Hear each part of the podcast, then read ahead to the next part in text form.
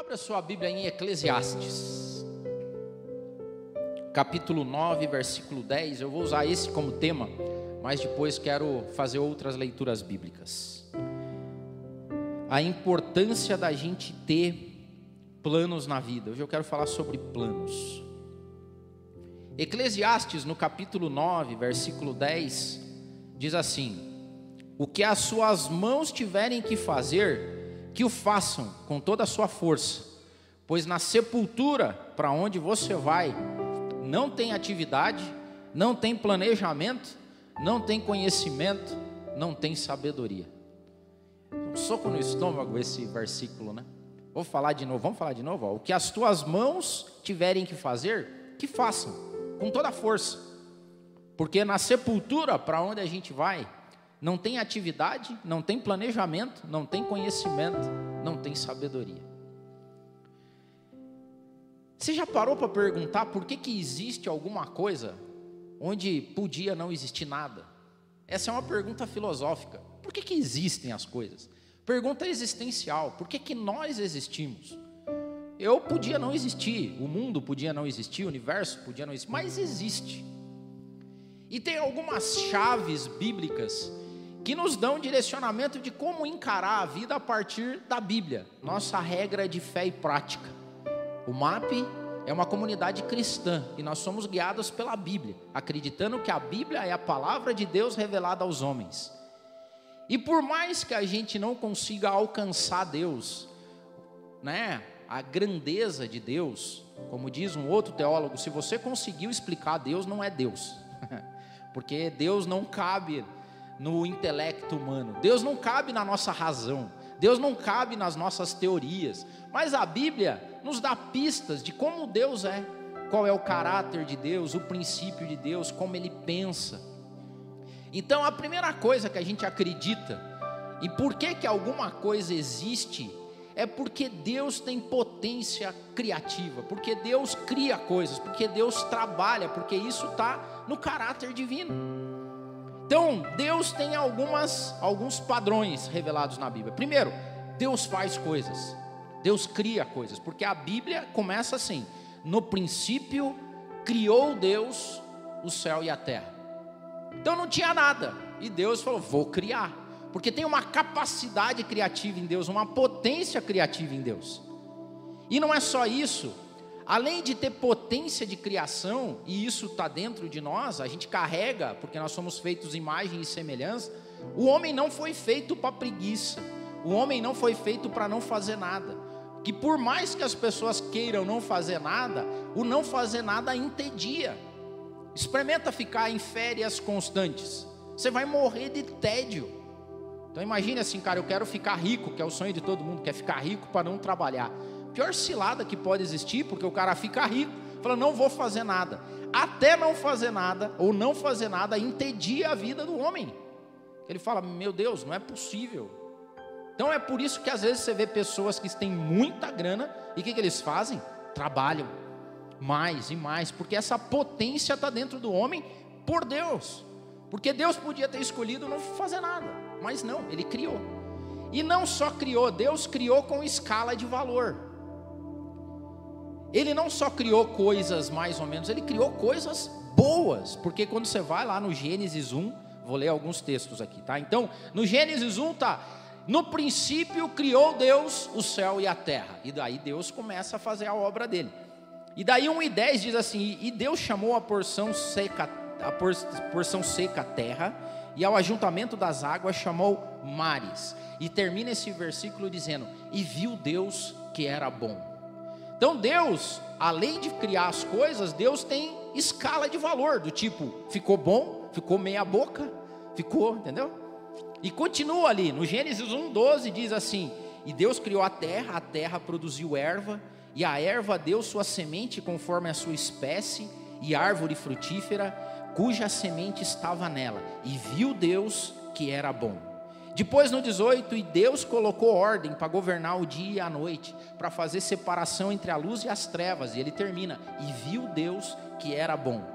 Deus criou as grandes baleias, os répteis, a alma vivente, águas abundantemente produziram as suas espécies, e Deus criou todas as aves do céu conforme a sua espécie. E termina dizendo: E viu Deus que era bom.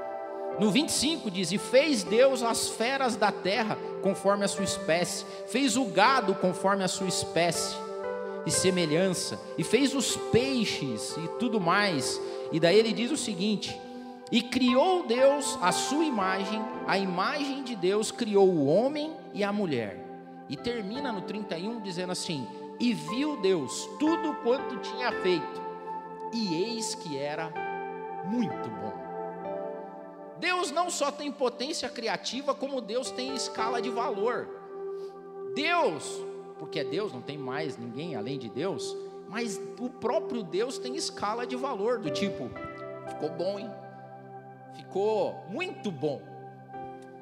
Isso nos traz, antes de mais nada, que nós, que somos criaturas em imagem de semelhança, também temos que ter escala de valor naquilo que a gente faz. Tipo, você faz as coisas meia boca, mais ou menos, relaxadamente. Quando você olha para trás, você pode olhar para as suas obras, para as coisas que você fez e falou assim: "Pô, oh, ficou bom, hein? Ou oh, ficou muito bom. Ficou da hora". Ou você pode olhar e falar assim: "Nossa, eu podia melhorar". Eu queria falar sobre isso com você. Primeiro, você tem planos na vida? Onde estão os teus planos? Você tem potência criativa? Você tem desejo de fazer as coisas? Porque isso nos conecta a Deus. A vontade de fazer, de tocar as coisas, de melhorar. Tem um pastor que diz que é muito boa essa frase dele que viver é muito mais do que sobreviver. Tem gente que sobrevive, deve ser uma vida, uma vida enfadonha, uma vida triste. Mas tem gente que vive, trabalha, tem planos. Você conhece os alvos que você tem? Você tem objetivos a ser perseguido? Você tem alvos a serem conquistados na vida? Porque Deus, depois que cria tudo, Deus tem planos. Deus, nesse momento, está executando um plano, um plano de redenção da humanidade. Deus teve planejamento estratégico, porque Ele sabia o, o, o, curto, médio, longo prazo. Ele sabia que ia dar algum rolo lá na frente, que a gente ia fazer besteira, que a gente ia pecar. Deus já deixou tudo preparado. Deus tem planos, Deus planeja, Deus tem estratégias, Deus e nós também temos que ter. Você tem as tuas? A minha pergunta aqui. Você tem regras para administrar seu tempo e seus recursos? Você tem regra de prioridade, você sabe aonde o teu dinheiro vai, você sabe aonde o teu tempo vai, você sabe aonde você diz sim, aonde você diz não, ou a tua vida é um, um Zeca Pagodinho geral, deixa a vida me levar, vou levantar hoje e ver no que dá. Deus não é assim. O Deus a que a gente serve, o Deus que se revela na Bíblia, é um Deus de potência, de trabalho, de planejamento, de ciência, de conhecimento. Esse é o nosso Deus que, que te causa entusiasmo? O que, que te brilha os olhos? O que te faz levantar de manhã numa segunda-feira com gana? Porque o mundo hoje, a gente falou isso, eu falei alguns domingos atrás, o mundo hoje é um mundo de indignação e amargura, povo chato, não trabalha, só reclama da vida, não faz nada, não, isso não coaduna com o Deus a qual a gente serve. Porque o nosso Deus vê o caos ou vê o nada e põe ordem nas coisas. O nosso Deus é um Deus que põe ordem onde está desorganizado, é onde te, põe colorido onde está em tom pastel e preto e branco. O nosso Deus é aquele que do nada faz acontecer alguma coisa. Esse é o Deus revelado na Bíblia. Por último, você tem uma bucket list, já viu esse termo? Isso é um termo em inglês. Você tem uma lista de coisas que você tem vontade de fazer antes de morrer? Eu tenho, nós temos. Você tem que perseguir isso. Você tem que correr atrás, porque a nossa vida é muito curta. O próprio Eclesiastes diz: quando você vê, é um sopro.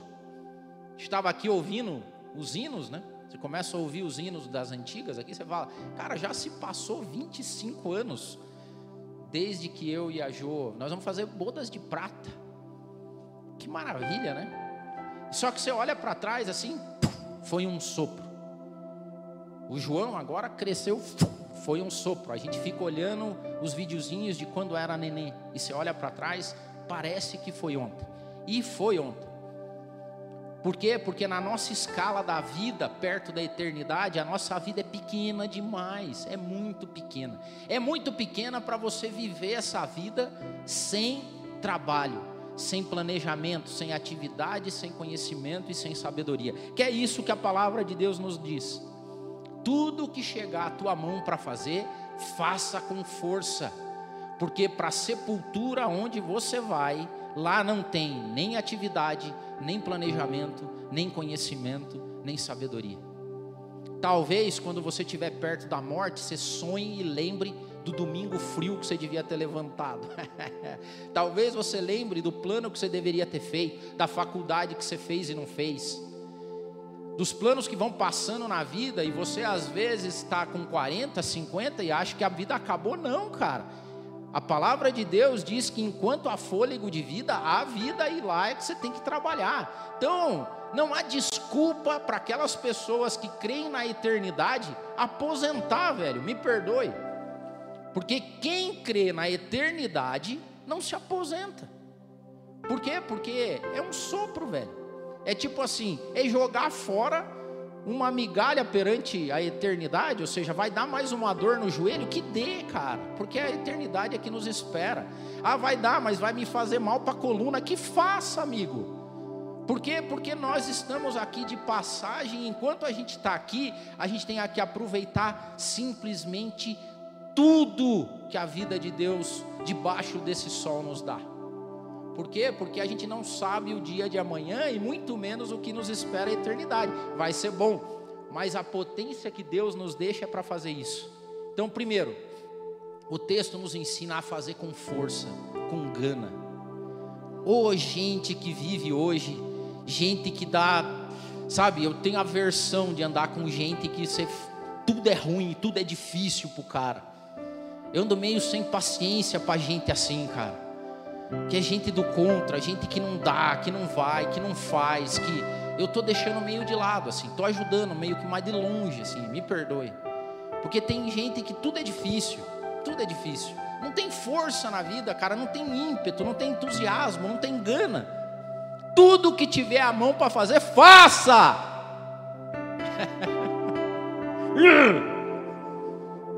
assim, não, e aí, vão fazer? Porque tá frio, porque tá sol, porque tá, porque é terça, porque é quarta, porque é quinta, porque Cara, essa semana eu estava trabalhando, encontrei um senhor numa empresa que eu fui, senhorzinho já velhinho, cara. Tava lá cedo, eu fui conversar com ele, perguntei o nome dele, né? Falei, o senhor não está com frio? Ele falou, não, frio tem todo dia, frio tem todas, a gente tem que levantar e fazer. Eu falei, é isso aí, ó, esse é o cara. A gente está perdendo esse ímpeto. E Deus é assim, cara. Deus podia não fazer nada, mas Deus fez. E a gente pode escolher não fazer nada, ou fazer meia boca, ou fazer se engana. Não representa a Deus. Não representa quem acredita no Deus da Bíblia. A outra coisa que, a, que esse texto fala é que a gente tem que planejar as coisas. Jesus deu prova disso. Lá em Lucas, no capítulo 14, ele contou uma parábola. Tá certo que o contexto dessa parábola estava falando daqueles que seguiam a Jesus. Que antes de você seguir a Jesus, é melhor você fazer conta. Porque seguir a Jesus não é qualquer coisa. Não é romantizar. Seguir a Jesus é punk o negócio. E ele falava, ó, negócio é o seguinte, para me seguir, você tem que abandonar tudo, você tem que pegar a tua cruz, você tem que estar disposto a morrer. Você... Jesus foi Jesus, o pessoal brinca, Jesus fez seleção, recrutamento e seleção, né, Dai? Jesus era recrutou, ele recrutou todo mundo para salvação, mas para discípulo ele fez seleção. Fala assim, tem uns que servem, outros que não servem. Eu fico imaginando Jesus com esses caras meia boca aí. É, Jesus. Ai, andar na água, Jesus. Sei não, é molhado, afunda. Ah, não, mas hoje nós vamos discutir lá com, com os doutores da lei. Ah, mas eles sabem muito, senhor tem que ler. Nós vamos expulsar. Ai, demônio, não, Jesus dá muito trabalho. Meu Deus do céu. E Jesus, lá, quando ele vai falar sobre ser discípulo, ele diz o seguinte: Pois qual de vós, querendo edificar uma torre, não se assenta primeiro a fazer conta de quanto vai gastar? para ver se tem grana para acabar a bendita da torre. Não foi assim que ele falou, estou só dando ênfase. Para que não aconteça que depois que você tiver colocado os alicerces e não podendo acabar, todo mundo começa a olhar e fala: olha lá, começou o projeto de uma torre e nunca acaba, só fica lá na fundação. Jesus falou: não pode assim. Este homem começou a, a edificar e não pôde acabar. Ele vai lá, e qual rei que indo à guerra pelejar contra outro rei, não se assenta primeiro a tomar conselho sobre quantos soldados ele tem e quantos o outro rei tem, para não cair na besteira de sair com 10 mil homens sabendo que o outro tem 20 mil. De outro, ele, ou seja, manda espias, planeja. Então Jesus estava falando assim, vou parafrasear, né? É meio burrice você começar a ter plan, vontades, desejos, objetivos e não se planejar para eles.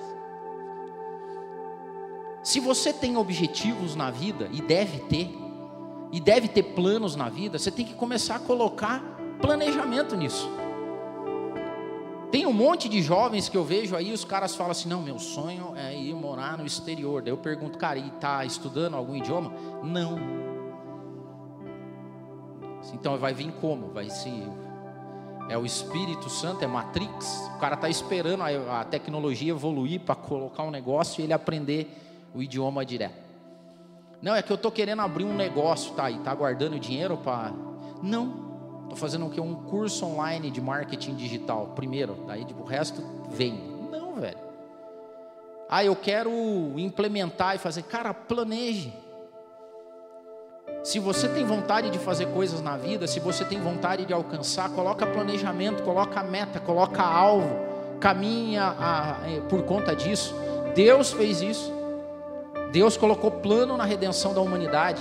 Jesus, quando veio aqui, ele seguiu estritamente o plano que estava proposto para ele fazer. Jesus não fez nada de, ah, não, vamos ver, não, estava tudo planejado. Por quê? Porque os profetas já tinham dito antes qual era o plano. Jesus veio com um planinho embaixo do braço, e ele sabia tudo que ele ia passar, ele sabia os caminhos que ele tinha que fazer, ele sabia porque ele tinha um contato com o Pai dele através do Espírito. Jesus dizia não para algumas coisas, porque quando ele decidia ir por Samaria, significa que ele não ia por outro caminho, ele ia por aquele caminho, porque aquele caminho ia fazer ele encontrar aquela pessoa, e aquela pessoa ele ia ser, ia ser tocada por ele. Jesus, quando esteve aqui, ele não era onipresente, ele não estava em todos os lugares ao mesmo tempo. Isso queria dizer que quando Jesus dizia que ia para a direita, a esquerda estava excluída. Tem gente hoje que quer fazer tudo e não faz absolutamente nada. É uma vida de oba-oba toda segunda, terça-feira que não constrói nada. Porque o cara não tem a capacidade de dizer: não, não está nas minhas prioridades. Não vou até aí, não vou participar, porque porque hoje dentro do meu plano eu tenho que fazer tal coisa. Planejamento. E daí, quando Jesus diz que algumas pessoas são passíveis de escárnio, como esses aqui, são pessoas hoje que são passíveis de escárnio dos outros. Do tipo, você conhece o fulano? Cara, eu, eu canso de ver gente assim, porque eu trabalho com gente. E chega um momento na vida da pessoa que ela é tão desacreditada, tão desacreditada, que o cara fala, vamos fazer com fulano, o outro fala assim, velho, esquece. Por quê? Porque faz tudo e não faz nada. E Deus não é assim. Na figura de Jesus Cristo, plano, planejamento. Tenha planos. Outra, conhecimento. Porque para sepultura onde a gente vai, não vai ter o que a gente fazer ali no período de sepultura, a gente vai morrer, como diz o Eclesiastes, não vai ter nada para a gente fazer ali na sepultura, não vai ter atividade, não vai ter planejamento, né? Porque a não ser que você queira planejar, planejar o pós-sepultura. Tem gente que é muito organizado. Já deixa certinho qual tipo de caixão que quer, já deixa comprado a covinha, já sabe, ou a gaveta. Esses dias eu conheci uma pessoa que não gosta de gaveta. Fala, não, acho que não, gaveta não é legal. Vai me dar claustrofobia. mas você pode já planejar as coisas pré-sepultura, pode. Mas depois, cara, daí não vai ter mais jeito. Conhecimento. Eu amo a história de Daniel, já falei para vocês, né? Olha só, Daniel, capítulo 1, versículo 16 e 17 diz assim: Quando são levados cativos de Jerusalém para Babilônia. É, Daniel, piá, adolescente, vai preso, escolhe não se contaminar com as comidas consagradas aos ídolos da Babilônia, e lá diz assim: ó, assim o encarregado tirou a comida especial e o vinho que haviam sido designados, e nem em lugar disso dava vegetais a Daniel e os amigos dele. Uma dieta especial, que eles não queriam se contaminar. Mas a sequência maravilhosa diz assim: a esses quatro jovens, Deus deu sabedoria e inteligência para conhecerem todos os aspectos da cultura e da ciência. Daniel, quando foi elevado à posição de governador da Babilônia, ele não era um mané. Ele aceitou não se contaminar com a, com a comida consagrada à Babilônia, aos deuses, mas ele, quando chegou na posição que ele estava, ele era inteligente, ele era estudado, ele tinha lido, ele tinha acesso à ciência, à cultura, era um cara culto. Tem gente que quer estar nos grandes lugares, quer participar das rodas, mas não estuda. O brasileiro é o povo que mais gasta tempo, perde tempo com mídia social. Você fala, Deus, você não consome? Claro que eu consumo, mas eu digo não às vezes, por quê? Porque na hora que é para trabalhar, na hora que é para ler o livro, na hora que é para fazer o que tem que fazer, eu faço. Temperança na vida. Agora tem gente que conhece todos os memes, todas as musiquinhas, todas as dancinhas, mas não tem a capacidade de discutir qualquer coisa que não seja essa mesmice e essa pobreza de conteúdo, gente. E daí quer estar nos grandes lugares, falei aqui. Aí fica às vezes invejando aqueles que chegaram lá. Nós não podemos ser assim. Deus nos deu inteligência, ímpeto, potência, energia. Estude, leia, procure, saiba as coisas. Não viva a vida com essa mesmice e com essa coisa rasa que nos dão todo dia. Adeildo, mas eu já sou velho. Cara, não tem isso. Nós somos preparados para a eternidade. Ou seja, todo mundo, todo mundo debaixo do sol, diante da eternidade, é nenê. Nem neném é, é nada. Por quê? Porque a eternidade é muito grande. Então, enquanto nós estivermos desse lado, desse plano, a gente se gasta, a gente trabalha, a gente estuda, a gente faz planos.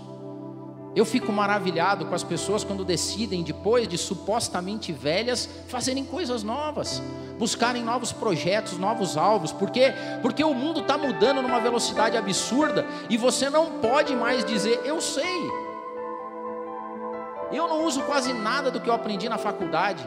Não uso quase nada já do que eu aprendi no meu MBA. Eu tenho que fazer de novo, eu tenho que ler de novo, eu tenho que buscar de novo. Todo dia tem coisa nova surgindo, tem ciência nova sendo descoberta, a cultura está desenvolvendo e você vai ficar o quê? De braços cruzados? Não pode. Por quê? Porque nós fomos dotados da habilidade de ter conhecimento. E por último, que a palavra de Deus nos diz é que a gente tenha sabedoria. E aí nós temos uma vantagem competitiva, que as pessoas não se percebem disso. Porque o mundo lá fora está cheio de gente com gana, com entusiasmo, com conhecimento, com planejamento. Mas sabe o que nós temos que eles não têm? Sabedoria do céu. Porque a palavra de Deus, escrita em Tiago, diz o seguinte: se algum de vocês tem falta de sabedoria, peça a Deus, e Ele dará livremente, Ele dará abundantemente, e fará questão disso. Nós temos tudo à nossa disposição, nós podemos pedir sabedoria de Deus, divina. Nós somos, nós somos energia e potência de Deus para o mundo. Por isso que não dá para lidar com cristão meia boca, com pessoas que têm Deus na vida e levam uma vida pequena.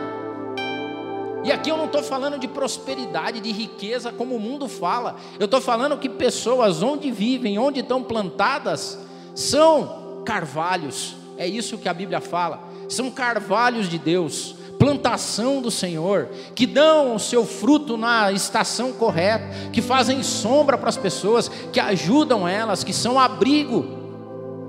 Não dá para crer num Deus como o nosso e viver uma vida pequena, não dá, não dá. Não viva assim. E quando você vive assim, você vive uma vida, cara, que te, te mata por dentro. Pessoas novas hoje, essa pandemia fez isso com as pessoas. Conversa às vezes com meninos de 20, já não devia ser mais menino, mas 20, 30. Pessoas perdidas na vida, que não sabem o que querem, fazem de tudo, mas não constroem nada. Por quê? Porque querem ver só o amanhã, o curto prazo. E tem uma passagem bíblica que eu acho maravilhosa, maravilhosa. Esse mesmo povo foi levado cativo, o povo de Israel foi levado cativo de Jerusalém para Babilônia. E o profeta Jeremias, guiados por Deus, mandou uma carta ao povo exilado, ao povo que estava numa terra que não era a terra deles na pátria que não era a pátria deles. Eles não eram cidadãos da Babilônia, eles eram judeus de Jerusalém. Assim, talvez nós, que somos peregrinos, a nossa pátria não é aqui. Lembram da dupla cidadania que a gente falou tanto aqui? Nós não somos desse mundo, nós temos uma dupla cidadania. Nós estamos de passagem, nós somos peregrinos. Mas quando esses peregrinos exilados vão para a Babilônia, tem uma passagem que é maravilhosa. Eu tenho ela destacada na minha Bíblia. E eu vou ler para vocês. Não precisa acessar, prestem atenção. Está no livro de Jeremias. E diz o seguinte: Este é o conteúdo da carta que o profeta Jeremias enviou de Jerusalém aos líderes que ainda restavam entre os exilados. Naquela época não tinha a tecnologia que tem hoje. Se fosse hoje, talvez era Jeremias fazendo um rios para a galera, mandando um vídeo, postando um vídeo no YouTube dos exilados, do canal dos exilados.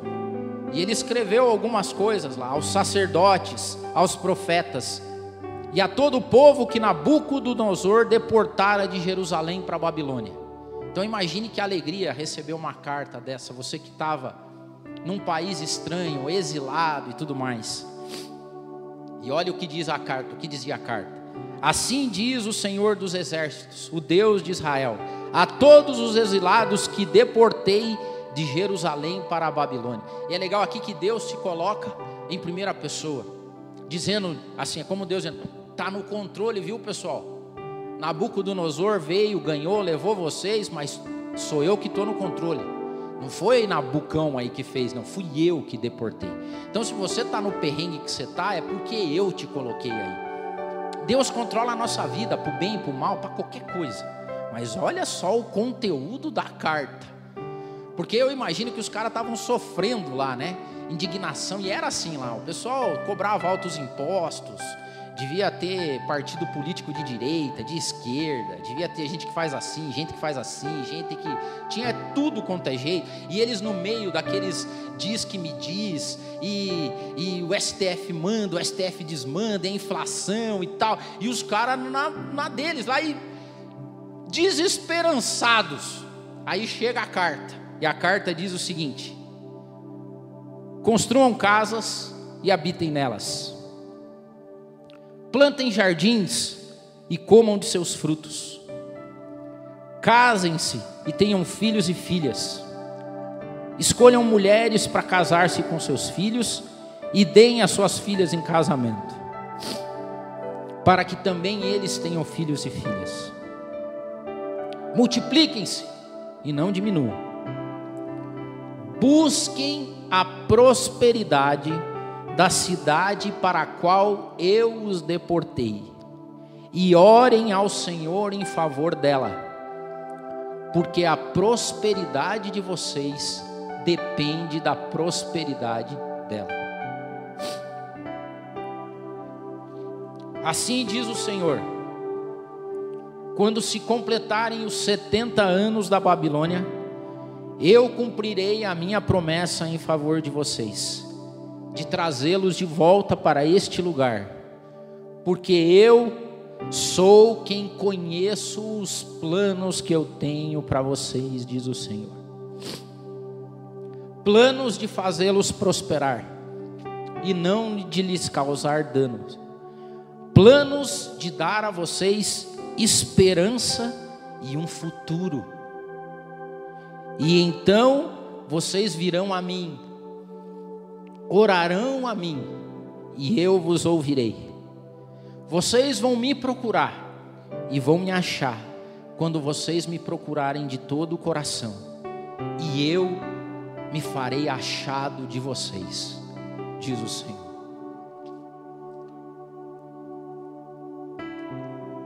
Cara, nós temos que trabalhar, nós temos que fazer planos, nós temos que buscar, buscar conhecimento, nós temos que orar pela cidade, pelo estado, pelo país, e não viver essa vidinha medíocre de amargura e de reclamação. Seja quem for presidente, seja quem for ministro, seja quem for, seja comunista, de direita, de esquerda, o que cabe a nós é viver toda a potência que Deus nos deu. Trabalhar todo dia, levantar com gana, fazer planos, fazer festa, casar, fazer casamento, é, ver filhos crescerem, netos crescerem, porque Deus fala: enquanto vocês estiverem aí, façam isso, mas vai chegar o dia que eu vou chamar vocês. Vai chegar o dia que tudo isso vai passar. Vai chegar o dia que eu vou mostrar o plano que eu tenho para vocês, porque Deus tem plano com a gente. Deus tem um futuro para nós. E até lá o que, que a gente faz? A gente rala. A gente rala muito. A ponto das pessoas olharem para a gente e olhar e falar assim, cara, por que, que você é desse jeito? Por que, que você é tão assim trabalhador? Por que, que você é tão empolgado? Por que, que você faz as coisas? Por que, que você é entusiasmado? Daí você fala assim, porque eu recebi uma carta do meu Deus e ele falou para eu fazer assim. Ele falou que é para eu trabalhar aqui, para eu construir casas, para eu plantar jardins, para eu casar meus filhos, para eu casar de novo, para eu não parar, para eu vir, para eu fazer. Por quê? Porque quando a gente tiver para morrer, você tem que olhar para trás e fazer que nem Deus fez. Você tem que olhar para trás na tua vida e falar assim: e viu o Del que foi bom. E viu você olhando para trás e falar assim: foi bom. Eu não quero ficar só no bom. Eu quero fazer que nem Deus fez. Eu quero olhar para trás na minha vida e olhar para trás e falar assim: viu Del que foi muito bom. Foi muito. Foi muito. E hoje é dia dos namorados, né? Não tem coisa melhor nessa sabedoria do que você poder criar uma vida a dois. Porque Eclesiastes, esse mesmo Eclesiastes, diz que bom mesmo é ser dois do que um. Porque um corre o risco de cair e não conseguir levantar. Um só dormindo sozinho passa frio, mas quando tem alguém do lado, tem um cobertorzinho. Não percam as esperanças. Casem. Independente da idade, vai atrás, casa, vai buscar um novo marido, uma nova mulher. Não pare no tempo. Por quê? Porque a vida é muito curta e ao mesmo tempo muito longa. E cada fase da vida tem sua beleza. Eu e a Jo temos alguns bucket lists. Em julho agora a gente está planejando um. Se Deus quiser, nós vamos fazer. Mas a gente, quando está na rua e a gente vê aqueles velhinhos, bem velhinhos, tomando café, a gente planeja. Fala assim, ó, plano. A gente quer chegar assim, ó. Façam planos. Porque o nosso Deus é um Deus de planos, planos bons. Eu quero orar pelos teus planos. Mas eu quero orar pelos planos que ainda não existem que você vai fazer hoje. Se coloque em pé. Se você está vivendo a vida sem planos, a tua vida tá ruim, tá ruim. Então hoje eu quero que você submeta planos a Deus. Eu quero que você coloque planos na, na vida, se não existem. Se você anda meio é, desanimado, amargurado, indignado, eu ministro que tudo isso vai passar hoje em nome de Jesus. E que se abra na tua frente uma vida de planos novos. Não ande um dia sequer sem plano, sem atividade, sem planejamento, sem conhecimento e, acima de tudo, sem sabedoria. Porque vida boa é vida assim. Deus nos deu o dom da vida e a gente quer viver até o último caroço desse negócio. Senhor, eu louvo o teu nome, ó Pai, porque o Senhor é bom demais. Porque o Senhor, mesmo nos colocando em terra estranha, mesmo, ó Pai, a nossa cidadania tendo sido abalada por causa do pecado, o Senhor nos colocou aqui e nos colocou para fazer planos, ó Pai. Nós tomamos posse do princípio que o Senhor fez lá no Antigo Testamento, através de Jeremias, numa tipificação, numa simbologia do que nós viveríamos hoje. E nós queremos construir casas, ó Pai, e nós queremos morar nelas. Nós queremos plantar jardins, nós queremos ter planejamentos, nós queremos, Pai, ver os nossos filhos crescendo, nós queremos ver eles casando, nós queremos ver os nossos netos, nós queremos ver as nossas futuras gerações, nós queremos gozar daquilo que o Senhor nos deu através do dom da vida. Tira de nós toda amargura, indignação, preguiça, coisas que não nos levam a nada, ó Pai, e renove em nós um coração entusiasmado, cheio de força, de planejamento e de conhecimento. Eu oro, ó Pai, por aqueles que estão planejando neste momento. E eu quero te dar um tempinho aí, para que você fale com Deus e submeta os teus planos a Ele. Faça isso, diga para Deus os teus planos. Diga para Deus a tua lista. Diga o que você quer conquistar. Coloque diante dele independente da idade, do tempo, do movimento, nosso Deus é bom. Nosso Deus é bom. Nosso Deus é aquele que dá de novo, Pai. Aquele é que coloca de novo água em terra seca. O nosso Deus é o Deus da inspiração, é o Deus da força, é o Deus da gana, da garra. Entusiasmo é ter Deus dentro de você. E nós temos, nós temos. Ah, Senhor, ouve agora as orações. Não nos deixe tomar caminhos desconcertados, mas também não nos deixe ficar parados nessa vida, Pai. Abençoa, abençoa. Abençoa, santifica os nossos planos, as nossas vontades, os nossos desejos. Passe no filtro do teu Espírito Santo. Ah, Deus, mas nos dá, como sempre, abundância. Nos faz alcançar aquilo que o Senhor tem preparado para nós.